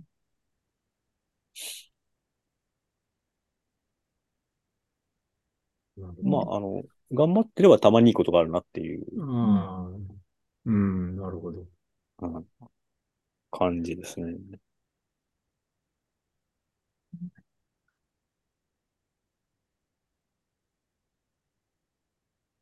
成功体験はそうですね。うん。成功体験があると、なんか頑張れるっていうのはなんかすごくわかる気がしますね。なんか、あの、成功体験ないと、やってもやんなくても変わんないってずっと思っちゃうから、なんか虚しくなってくると思うんですけど、なんかいろんなところでちっちゃくてもいいので、成功体験をどんな分野でも持っておくと、あの、いつか身を結ぶ日が来るとなんか信じられる気がするんですよね。なんか。あの、僕の場合はめっちゃ安易にそれが得られてるから、あの、語ることはないんですけど、まあ、あの、安易ではないと思いますけど、安易ではないと思い安易ますよ街のいろんな人を集めて定期的にイベントを開くというのは決して安易ではないと思います安ね。易じゃないけど、平川さんのさっきの落語会と違って、もうある程度こうすりゃできるんでしょうっていうのがあ見えてることを僕はチョイスしてるので、そうじゃない。なので、あんまりリスクは負ってないですよね。こ、こ、こういうふうにして、ここまでやれば多分うまくいくはずだっていうのが見えてることしかやらんので、だから、あの、努力すれば報われますっていうことしかやってないってことかな。平川さんの落語家みたいにどうなるかわかんないみたいなことはやってないです、僕は。逆に。まあでもね、あの、霧島市みたいなところでうん、定期的にいろんな人が集まっうんてきて、横のつながりを作る場を仕事以外で作るっていうのは、それはなかなかできないことだと思いますよ。うーん、なんですけどね、なんか結局ある、もう既存にあるフォーマットに沿ってやったっていう、あの、のと、もうある程度うまくいくだろうっていうのが、まあ分かっててやったので、なんだろう、平川さんほど人生観が多分変わってないと思う。あの、多少はあのイベントでいろいろ得るものはあったんですけど、やっぱりリスクをそこまで取ってないので、得られるものも多分その分ちちっちゃかったと思います？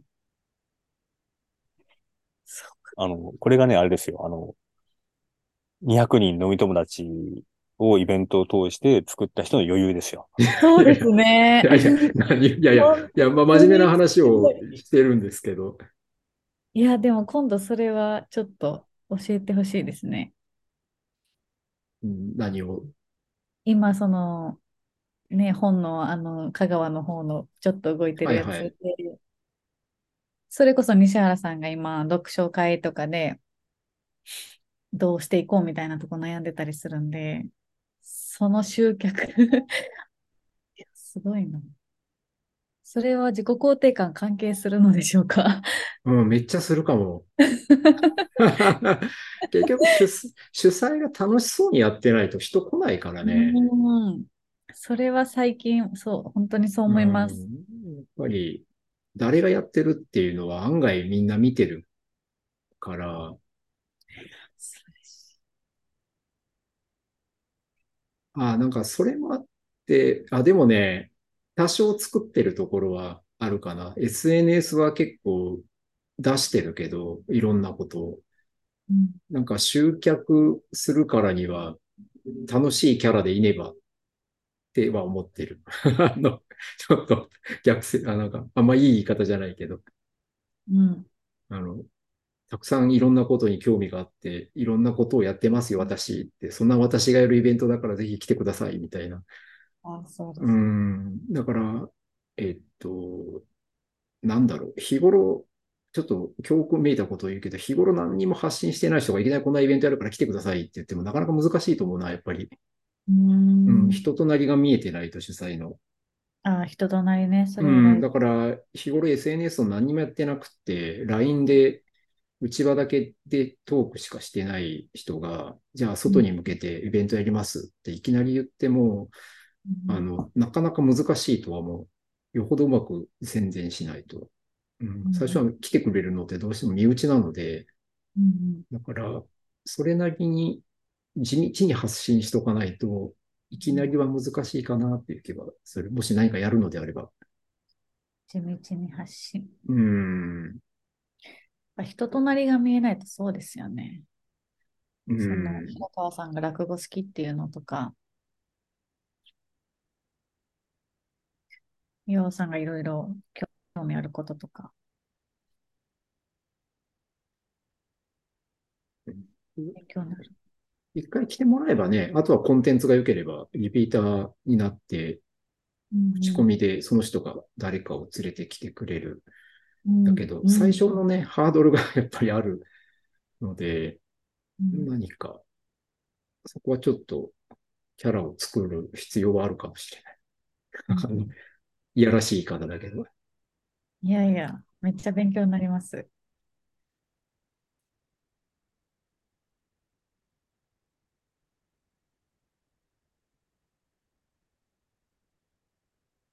かな。僕は天気はあんまりもう、あとは、あ、平川、あと、久木さんとか平川さん、あれなんだろう。だもう失恋とかが天気になるけど、外的なよう、まあ、平川さんさっき言ってたけど、平川さんはその部署移動でちょっとっていうのが、そういう、なんだろう。自分の内側じゃなくて、外側の変化で、でも、それが転機になって考え方がガラッと変わりましたって。まあ、それ、平川さんの場合だと、まあ、普通の一般論だと就職なり、結婚なり、子供ができたなり、例えば転勤なりとかって、その外側の要因で、えっと、何か大きく変わりました。で、まあ、平川さんの場合はさっきそれが営業と記者のいあの部署移動が結構大きなことになりました。っていうことでしたけど、うん。さきさんは何かありますか？そういう、そ外側の変化で自分が変わったって。外側は、まあ、転職はやっぱり大きかったですよね。うん。外側。うーん。転職は、転職は、うん、すごい短い間だったですけど、その、前銀行にいて、今の会社の間に、その今の会社の派遣社員として少し形上いて、一応社内の面接を受けて社員になるっていう、あ、平川さんとか言った？また落ちたかな。はい。その派遣社員って、その派遣社員さんがどうこうではなくて、自分の中で、やっぱり正社員じゃないみたいな感覚の葛藤みたいなのはありましたけど、ううん。ーん、というよりはなんか、まあ失恋関係はあるのかもしれないですけど、なんか自分の中で、あこれはでも年齢もあるかもしれないですけうど、ん。大学までってなんとなく周りと一緒に生きてきて、なんとなくこう、段階があっうて、ん。みたいなのがあって、で、私は多分何歳で結婚するんだろうな、子供がうできん。てとかが、まあその失恋ぐらいからだんだんこう、あれあれみたいな、あれあれっていう感じになったりとか、転職も自分がすると思ってなかったりとか、なんかそういう自分で選び出すみたいうなのがん。すごく見えたりとか、私もじ銀行の営業に入って、本当に飛び込みでいろんな家に入って、いろんな人の話を聞かないと始まらないみたいなう営業で、ん。本当にもう本当に世間知らずだったみたいなとこうろが見えん。た時にすっごい変わりましたね。ああ。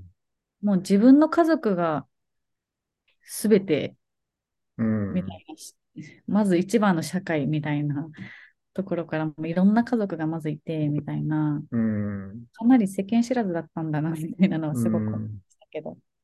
あれ、一人暮らしはしてなかったんでしたっけ、大学。大学も一応、そうですね、友達の家行ったりはしたけど、やっぱり自宅から通ってあたの。あ、なるほど。う。うんん、なんか、うん、たちょっと違うことがあっても、なんかそこの家が特殊でうみたいん。な、あったんですけど、そうそう、その辺のね、自分の人生、思い描いた人生が変わってきたのもそうだし、そう、なんかいろんな家族がいることとか、いあろんな家族あ。があることいろんな人がいることをう知ってん。みたいな、そのあたりからどんどんどんどん変わってきた感じしますね。なるほど。うん、男と女で何があっても驚かないみたいな、ある意味そういう感じ。なんか何でもあるんやね。な。何でもあるんですね。ごめんなさい。僕ね、何でもありもますよ。う何え、にも人生経験がなくて、その辺が。全、でも、え、ないな。驚かない。別に受け入れられる。いや、なんだろう。あんまりそのドロドロした恋愛とか、あんまりしたことがないので、なんかね、よくわからん。わからないことがわからない、こちらとしては。わからない。あと、あんまり、ああ、ちゃんと恋愛をしてなかったからかな。そういう意味だと。違います、違います。だから自分があったから、自分があって、そこがぶれないからですよ、ずっと。ああ、そういうこと？まあ、はい。じ、自信過剰でしたからね。大学の時はもっと、もっとね。もっと自信過剰でしたからね。すごいな。うん自信過剰、うんほどがあるっていうぐらい自信過剰だったから。でもなんかその自信、変わっ、もし変わっていったのかもしれないですけどね。前の岩尾さん知らないですけど、今その自信過剰の特徴みたいなのはあんま感じないですけどね。うーん、どうなんだろうね。わ、わ、まあ、ちょっとわかんないけど。あ、でもね、結局恋愛は何にも話をすることがない。大したことしてない。いや、すごい。何にもしえ、てないね。なんか恋愛が一番いろんなことを学べるなと思ってたりしたんですけど。けど、あ、だから僕そこに多分ね、力を入れてなかったんだろうね。力を入れて、なんか違分がちゃんと。自分をちゃんと好きだからですよね、それって。結局、学生の時なんてさ、この子と絶対結婚しないと思って付き合ってたから、えっと、あれ、ひ引かない、引かないでね。いやいや今いろいろ考えてるんですけど、好きね、好きなんですよね。あそ好きなんで、まあ、気に入ったから付き合ってはいるんだけど、僕はもうはい。恋愛と結婚は別物だとずっと思ってたから、はい。あの、大学の時に付き合うこと、結婚するっていう考えはゼロだったから、あの、えどこかで別れるんだろうなって思いながらいつも付き合ってたから、あれ？いや、私はちょっどこかで別れると思って付き合っている。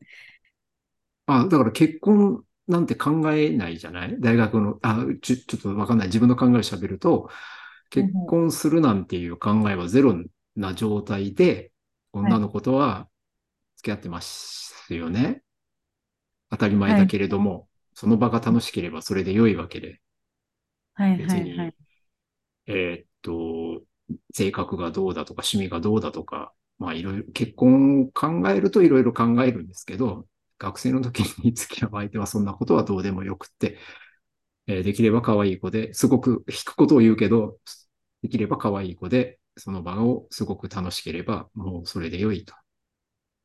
それでも別れは来るんですよね。あ、来るよ。うん。それは何？ん？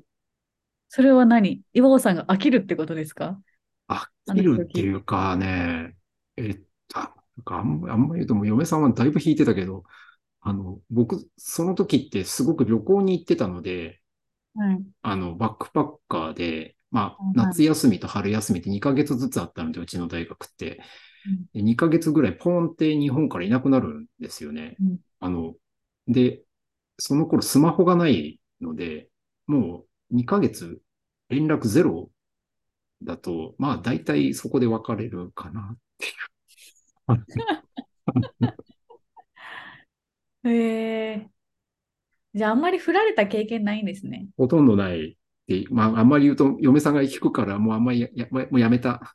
やめた。やめた。もうやめた。なんか言う、言う、言えば言うほど反感を買うから。いやいや、なるほど。あ振られ、うん。そうですね。振られたらね、振られる、好きな人に振られるのはやっぱ自己ひ、自己を否定される感じが。するんでしょうね。ごめんなさいっていうか。いや、それは別に、あれですけど。なるほど。うん、なので恋愛からあまり、えっと、人生は学んでおりません。学んでいない、学んでいすごないい。ですね。よく今その丸い感じになってる、いるの。学んでないな。恋愛、うん、でも、学んでない。ごめん。うん。恋愛では、恋愛では。恋愛では何も学んでない。だってお見合いで結婚するって思ってたから、ずっと。だから、すっごい恋愛割り切ってたから、別に悩むことはなかったな。すごい。なんかなんだろう。なかったな。ごめんね。いいえ、いえいえ。大丈夫です。そういう人もいるんだなっていう。うーん。どう、うん、わかんないな。周りがどういう恋愛をしてたか知らないから。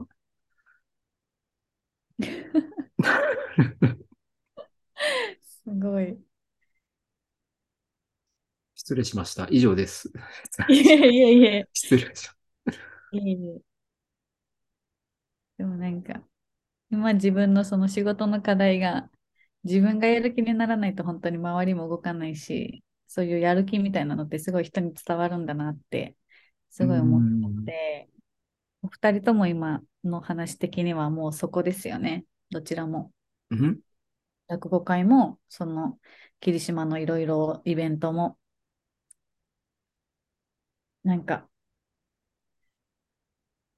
やる気だそうって思う。で、結局それで成功体験になって、また次頑張れるってことですもんね。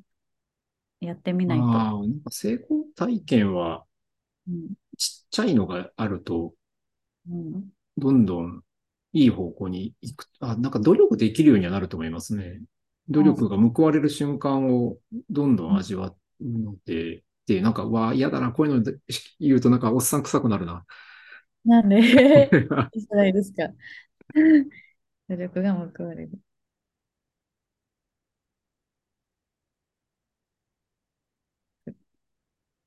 良い。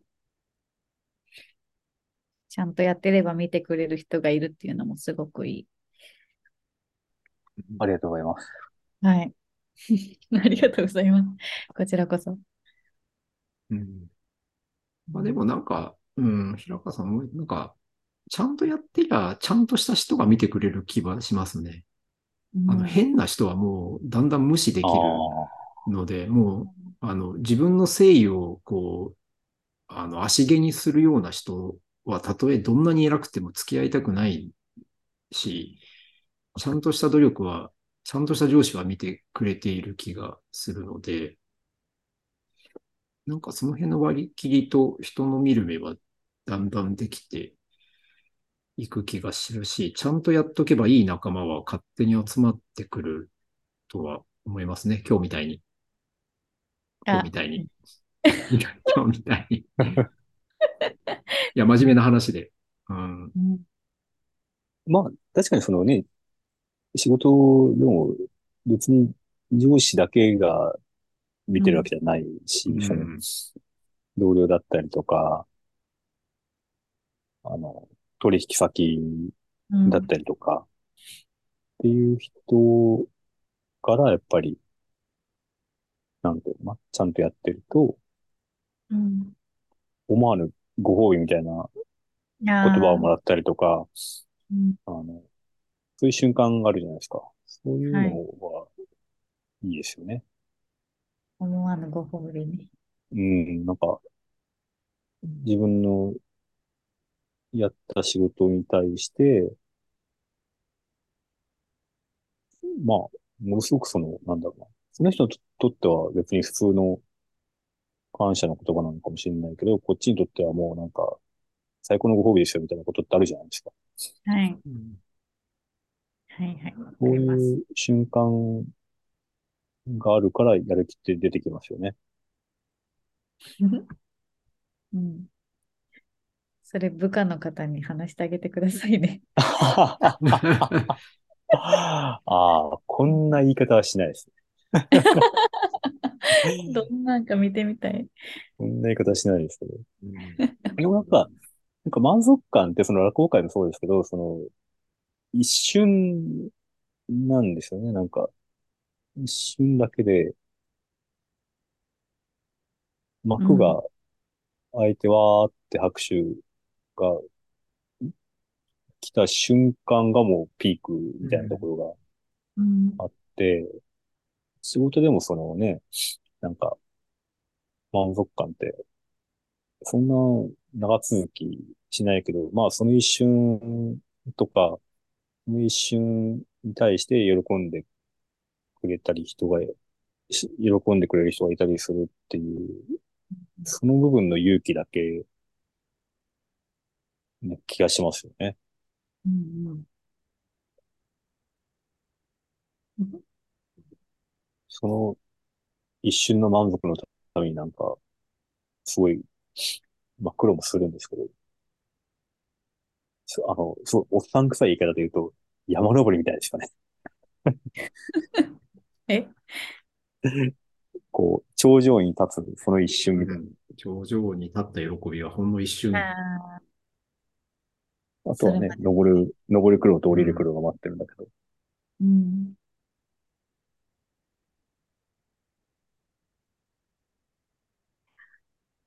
ありがたい。さっきさん、なんかその、ポツンって何か感想を言うのが、はいすごい可愛いですよね。どれどれどれどれ なんか、そのうん、僕とか岩尾さんとかがわーって喋った後、うんなんとかやな、とか言って、こう、ポツンってつぶやいて、こう、メモを取る瞬間が、なんか、たまらなく可愛いなって、あ、そんなことしあの、思いますね。なんか。ありがとうございます。いや、学ぶこと多いですよ。ええ今日、今日、今日なんか、なんかあったっけ？あ、でももう今日、3ページ、さん最初すごいいいこと言ってたな、今日。最初、最初っていうな、なんかあの、僕、今日昔話しかしないんで。いや、言ってめちゃくちゃ言ってましたよ。やっていると、楽しんでやって、頑張って一生懸命やっていると助けてくれる人が現れる。チケットを買ってもらえることのありがたさをすごく感じる。仕事以外の人のつながりがある。あと、落語家さんと人脈ができた。もうすべて財産。改めてまとめられるとすごい恥ずかしいですね。いや、本当にお二人とすごいいいことを言ってくれています。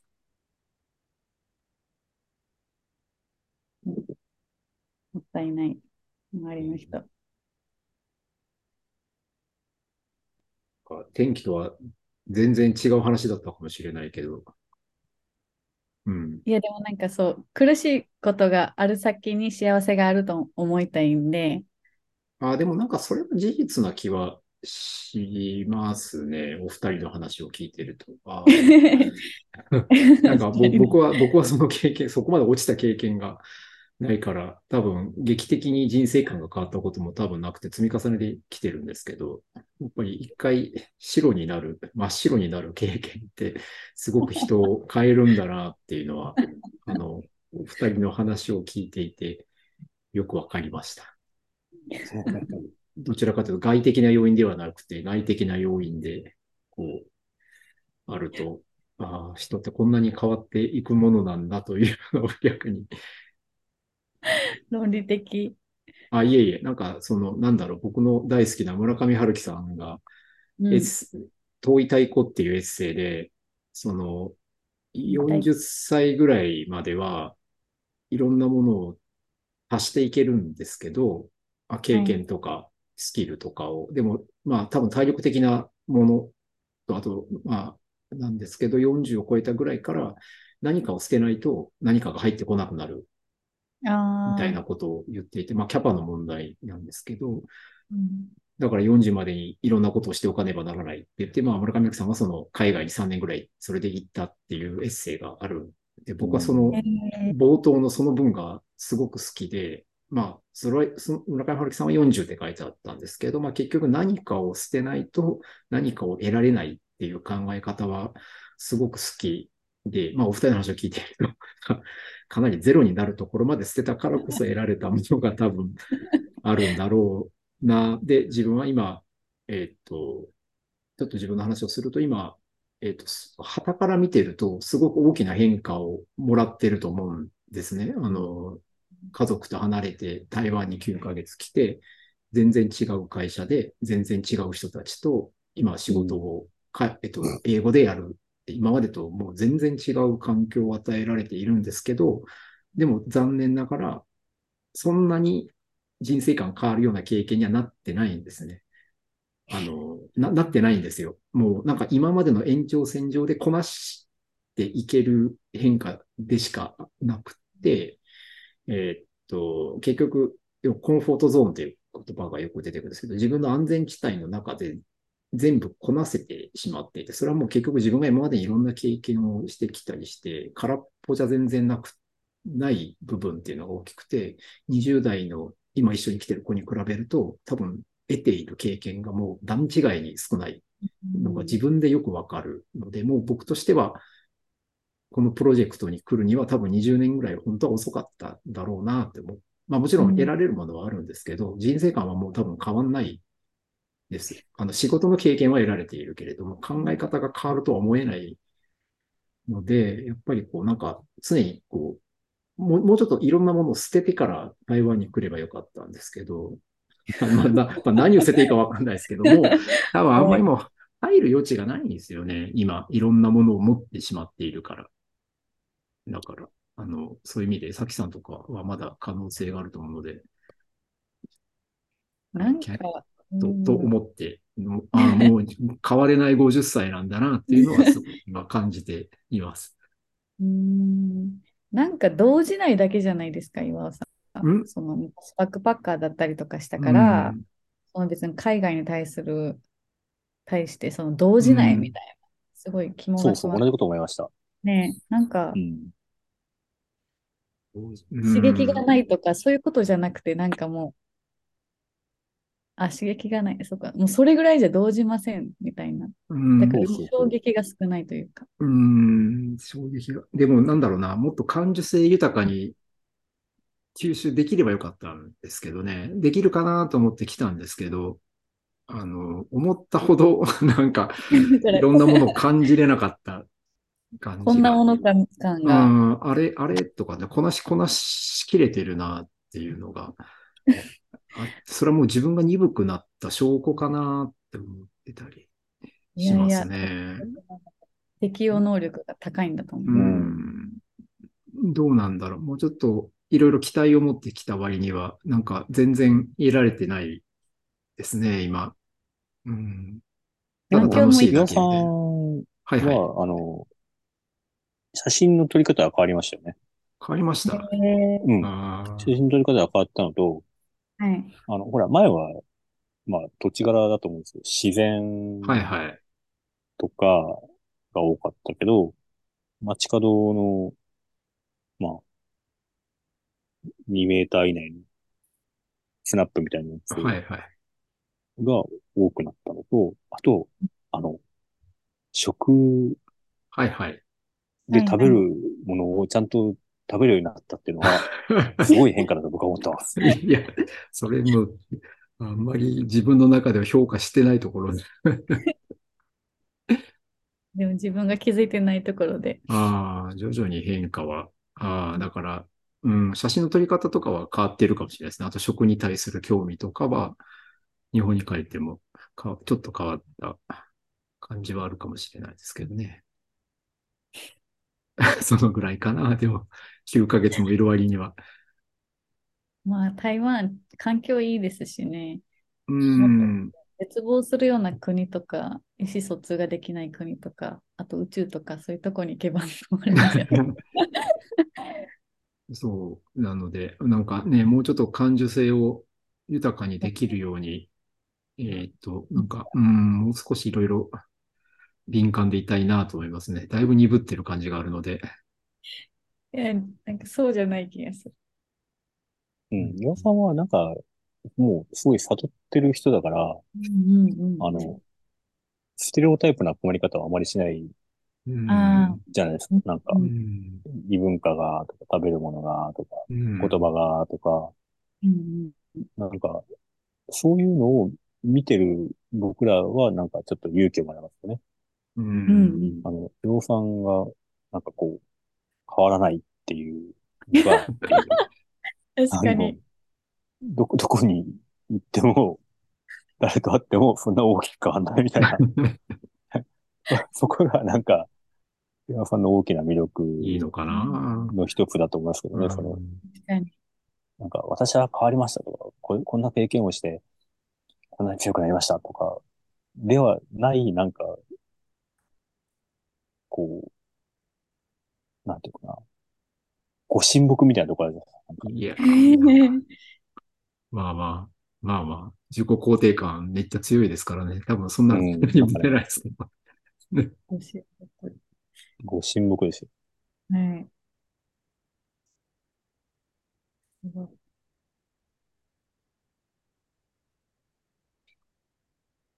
救われますよね、周りの人間は。そうそうそう。あの、うんなんか、やっぱり岩さん、ご神木が台湾にあるからこそ、こう、ミカちゃんとサキさんが、こう、巡礼に行ったりするわけ。そうですね。パワースポットみたいな。ご神木だから。いやいやいや、あるある。うん。ありがとうございます。いや、確かに。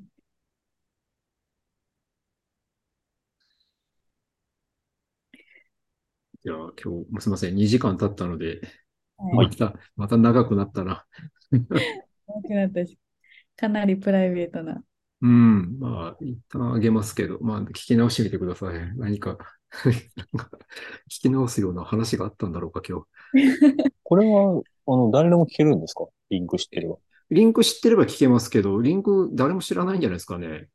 ミカさんぐらいミカちゃんぐらいかな。あ、そっかそっか。あの、さきさんたちのね、あの、やつ見て思ったのは、やっぱりこう、ジャケットは大事だっていうと、おーありがとうございます。あれ、とてもいいなと思って。あれ、いいですよね。可愛いって。そうなんですよ。あの、あれすごくいいんですよ。ほ程よく力が抜けてるように見えるのがいいですよね。うんあの、アカウントの画像ですよね。そうそうそうそう。ああ、そうです、そうです。書いて、西原さんが直してくれて出来上がっえた。うん素晴らしい。でもあれだな、このスタイルだといつまで経っても配信できない気がするから、ちょっと考えないといけない。だから、その、聞かれてると思うともうちょっとちゃんと喋るんじゃないですか？ああ、だからあれだよね、あくまでも3人でし喋ってる感がして、そうそうそう誰かが聞いてる前提で喋ってないもんね。ううんん、まあ楽しくはあるんだけど。はい。楽しくはあるんだけど、ポッドキャストにはなってないな。やっぱそうですね。うんどどうなんだろう？え、ど、どどうですか、平川さん？いや、いつから配信しようかなと思いながら。えーもう、あの、俺やっぱり必要なのは最初に自己紹介。うん。このトークは誰とどんな人が喋っててそう、か、そうか。次、次からはちょっと配信前提でやりますかね。そうそう、ここんなものですみたいな。その、うん。例えば、えっと、この番組は、えー台湾にいる、う鹿児島出身の岩尾と、鹿児島にいる鹿児島出身の平川と、えー香川にいる、うさっきの3人で送る、なんとかです、みたいなうん。のがあって、ああ、そうか。でそのイントロから入ればいいんですね。そう番組チックに。今回の、こ今回のテーマはこういうことですねっていうのがあって、で、あとは回しですよね。なんとなく役割分担しちゃうのか、まあ、それぞれで、例えば、なんとなく10分間も1時間も。で、まあ、それやって楽しいかどうかわかんないですけど、自分の天気について、じゃあ、5分誰かが喋って、それに2人で5分ちゃちゃ入れて、っていうのをこう、うん繰り返して、い行くのが面白いかどうかわかんないんですけど、うん。そうするとなんか、体裁としてはなんとなくそれっぽくなる。うん。なるほど。うん。でそんな形でやりますか、次はね。まあ、面白いかどうかはわかんないですけど、あの、まあ、このスタイルは、あの、僕ら3人を知ってる人にとってはとても面白い。うん、まあ、あの、ぶっちゃけあの、読書会の LINE メンバーぐらいが聞いてくれりゃもう、あとはどうでもいいかなと。まあ、そうですよね。あの、ここねここはね、ここは、ここはね。ここはそれでいいかなと思っていて、うんまあ、ただ、それだとちょっと広がりがないので、外側向けのやつもちょっとちゃんとやりたいなとは。ああ。あの、要はたまに人を呼んでききたいので、その時に、こんな内輪の 録音しかないと、この番組に出てもらえませんかが言いづらいので、まあ、確かにそれはそうです。うんで一回なんか、だから、形決めてやるってのはいいかもしれないですね。さっきみたいにうん。か、もう連れてくるかですね、あっさり。そうすると外側向けになるので。うんうんううんん。いや、もう願わくば、このポッドキャストをうまく利用して、なんか47都道府県に友達ができればいいのになと思って、ああ。いいですね。うん、なんかあの、訪ねていける友達が増えるのが、ちょっと一個目的であるので、うんうん。まあ、ちょっと外側向けもちょっとか、まあ、内輪で全然いいんですけど、ちょっと人を呼んできたいときに、体裁を整えたいなというのが、ちょっとあるので、まあ別番組にしちゃえばいいんですけどね、そっちはそっちで。そうですね。うん、まあこうやってベラベラ喋るのと、んうんああ、切れた？はい。切れじゃあ、そんな感じで。あ、ひら平川さん、多分ね、今はい、音声がだいぶ切れてた。ななんあか、、そうなんですか？言って。ました。うん、あって言ってからちょっと聞こえなくなっちゃいました。ああ、まあでもそんな大したこと多分言ってないんで。あの、あって感じだったんですよね。あ、ですです。今まさにはいそんな感じ。はい。ああ、はい。まああの、とりあえずや、一回やってみるっていう感じでいいんじゃないですかね。はい。ああまあそんなスタイルで一旦撮ってみて。わかりました。はい。では、テーマだけ考えとけばいいですね。なんか、はい。うん。うんあんまり、ちょっとテーマ考えとこうかな。何しようかな。なんだ来週のら西原さんとのあれは、はい。よろしくお願いします。すごい楽しみ。ああ、あれ、何喋ればいいですか？え、なんか、西西原さんにひたすら聞けばいいのかな？僕が聞きたいことを。え、なんかねなぜに根掘り葉掘り人は小説読むのですか？みたいなタイトルの方で。うん、それと音声配信どうでした？みたいなのは聞きたいかな。はいはい。うん。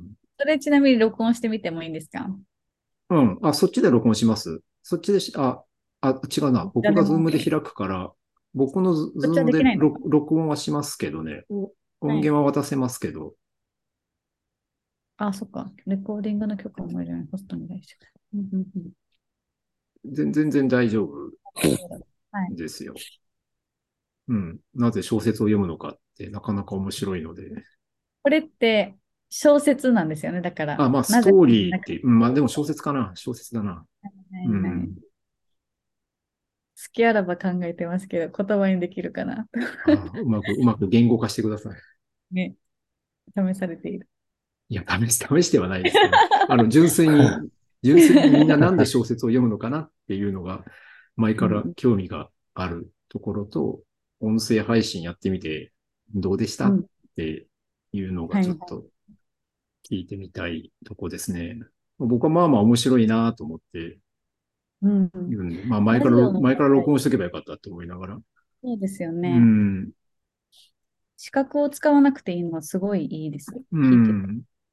いいし、やってる時も、か、書くよりも断然楽だなとか喋っとけば、やっぱノートを一本書くのって、まあまあ時間取るから、文章を書くのって、それに比べると喋るコンテンツって作る、まあこうやってダラダラで良ければ、すごい楽だなと思って。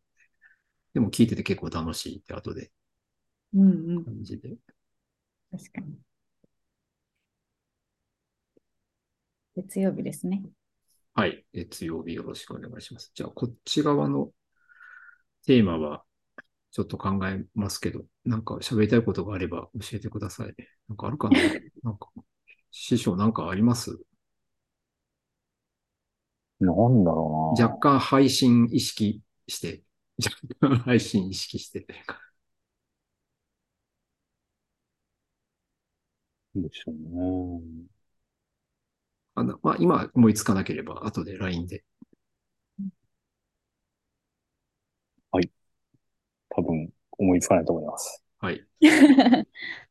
その時は私が適当に、ちょっと考えて。